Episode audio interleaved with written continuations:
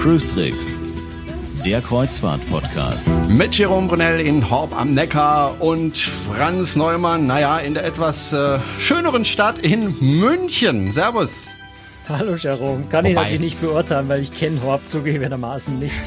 Wobei Horb ist eigentlich auch ein schönes Städtchen, aber es ist halt, ja, ziemlich Land. Also viel noch, noch provinzieller wie München. Ja, deutlich. Ganz deutlich. Obwohl man sich bemüht. Wir machen wieder eine neue Folge Cruise Tricks, der Kreuzfahrt-Podcast. Allerdings, statt einer Sommerpause haben wir uns entschieden, etwas kürzere Folgen zu machen und trotzdem jede Woche zu erscheinen.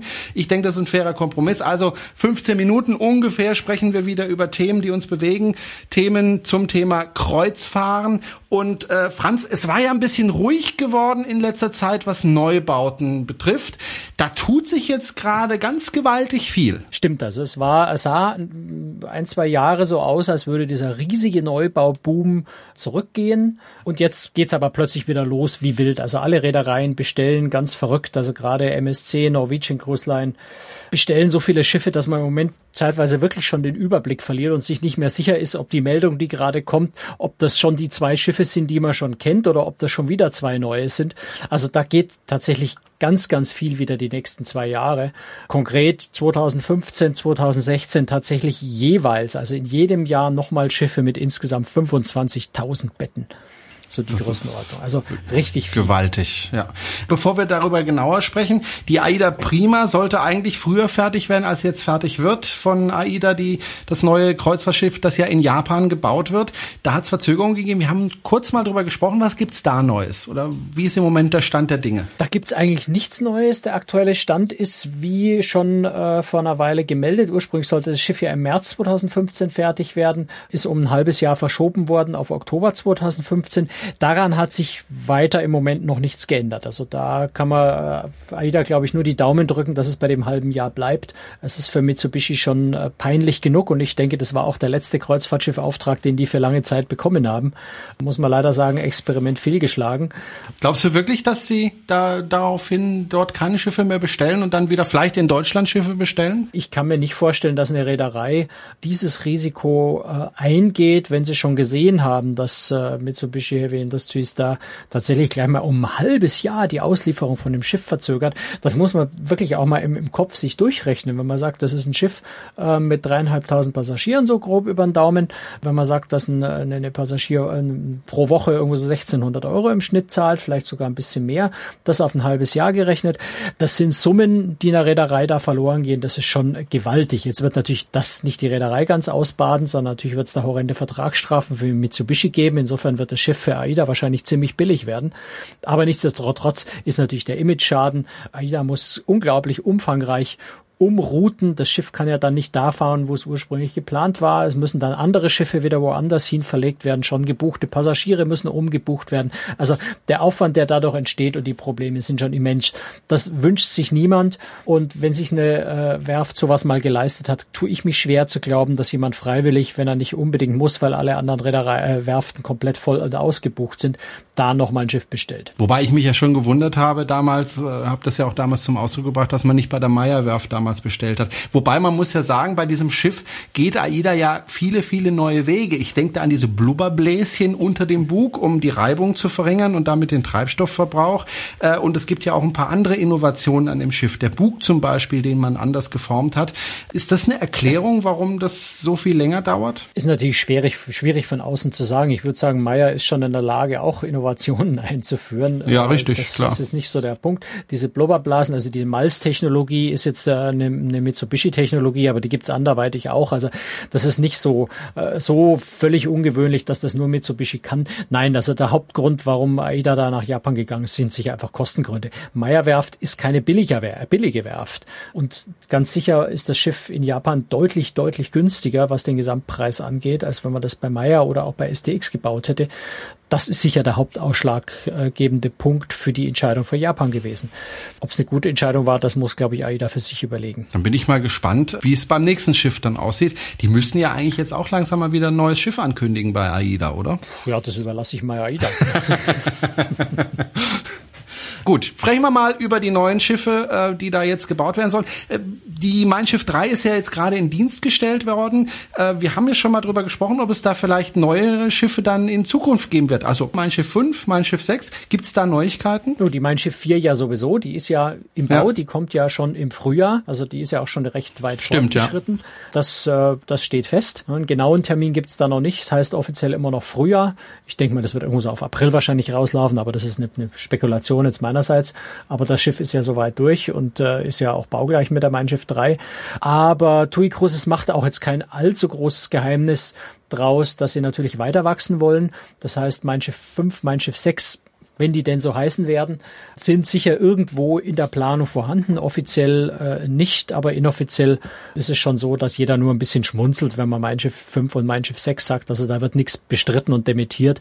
Die werden sicher kommen. Das, die interessante Frage ist vielleicht, aber das sind auch wieder Spekulationen, ob TUI Großes vielleicht auch ein bisschen ins internationale Geschäft mit den beiden Schiffen geht. Also die werden dann sicher nicht My Ship 5 und My Ship 6 oder sowas heißen.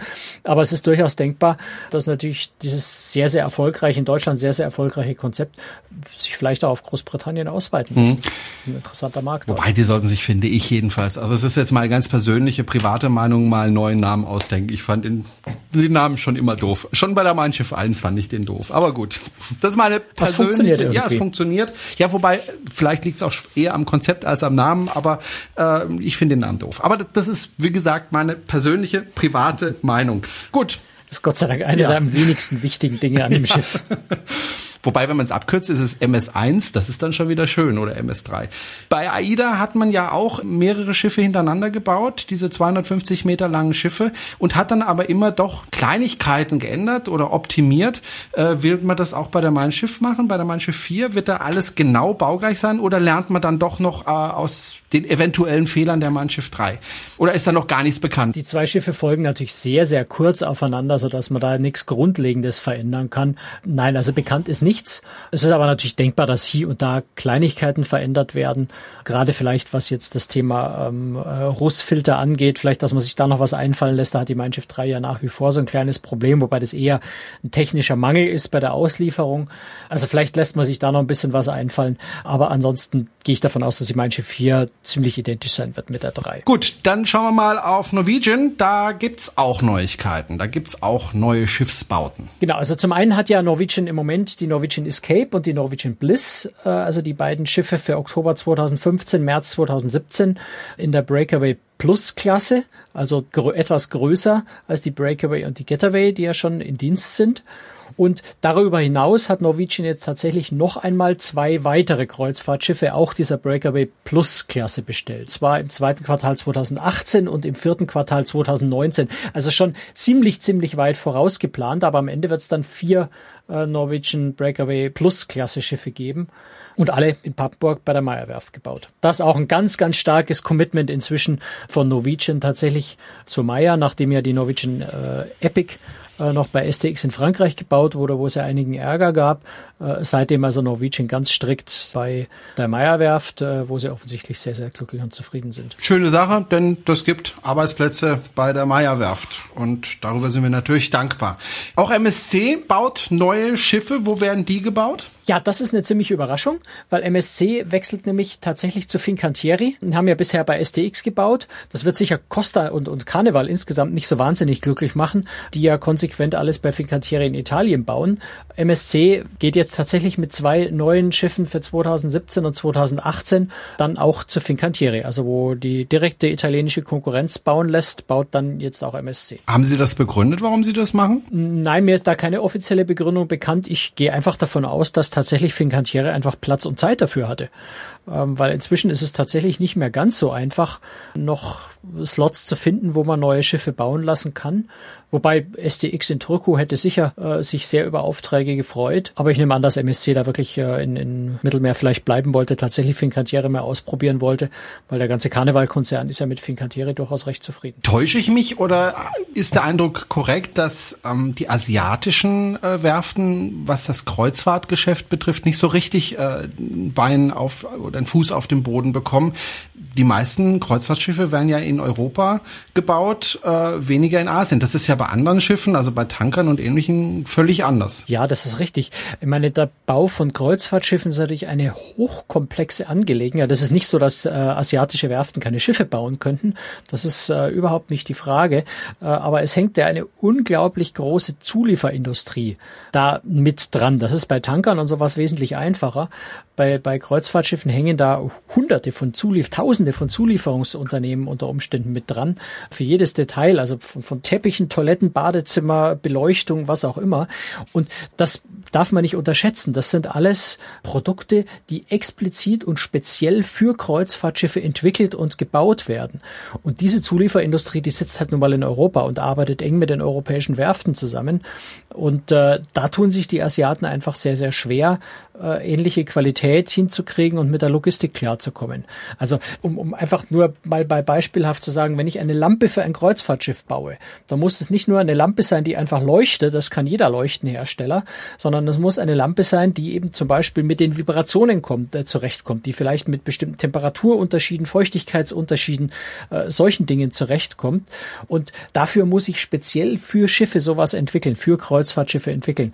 Und da tun sich die Asiaten sehr, sehr schwer, einfach weil diese Zulieferindustrie, diese spezialisierte dort komplett fehlt. Ein Schiff, was ich ganz interessant finde, ist von einer britischen Reederei, P&O Cruises. Deswegen interessant, äh, nicht nur weil es ein großes Schiff ist, sondern weil ich den Namen interessant finde, nämlich Britannia. Das ist ja schon ein großer Name. Ja, absolut. Ich meine, P&O Cruises ist einfach eine traditionelle britische Reederei durch und durch äh, mit ganz, ganz viel Geschichte, eine der traditionsreichsten Reedereien überhaupt.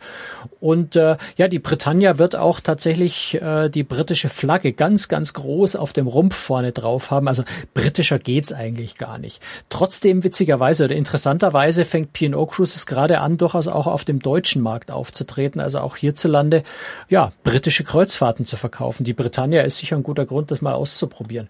Kommt äh, im März 2015. Und ist ein ziemlich großes Schiff, äh, über 3000 Passagiere. 3611 Passagiere, um es ganz genau zu nehmen. Genau, der also Herr. auch P&O großes, naja, ich habe das jetzt auch abgelesen, gebe ich zu, auswendig weiß ich es nicht.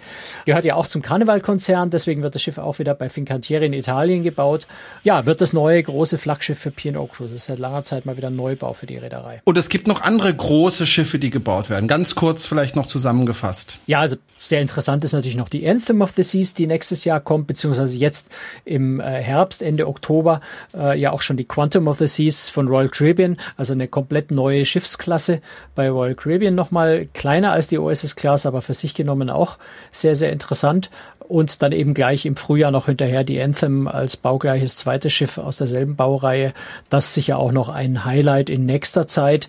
Ansonsten kommt da noch einiges. Also Viking Ocean Cruises, also die ja früher von, von Flusskreuzfahrten bei uns bekannt sind, in Deutschland das nicht mehr verkaufen, aber international noch steigen ins, äh, ins äh, Hochseegeschäft ein. Da kommt also 2015 deren erstes Schiff. Und dann kommt noch einiges nach. Also da passiert ganz viel. 2016 äh, kommt Holland America äh, mal wieder ein Neubau. Carnival Cruise Line äh, baut ein neues Schiff und so weiter. Also da geht's richtig, richtig querbeet. Region 7 Sea Cruises kriegt 2016 ein neues Luxusschiff. Da passiert ganz viel. Auch 2016 natürlich Royal Caribbean nochmal mit dem dritten Schiff der Oasis Class. Also da kommen unglaublich viele große neue Schiffe.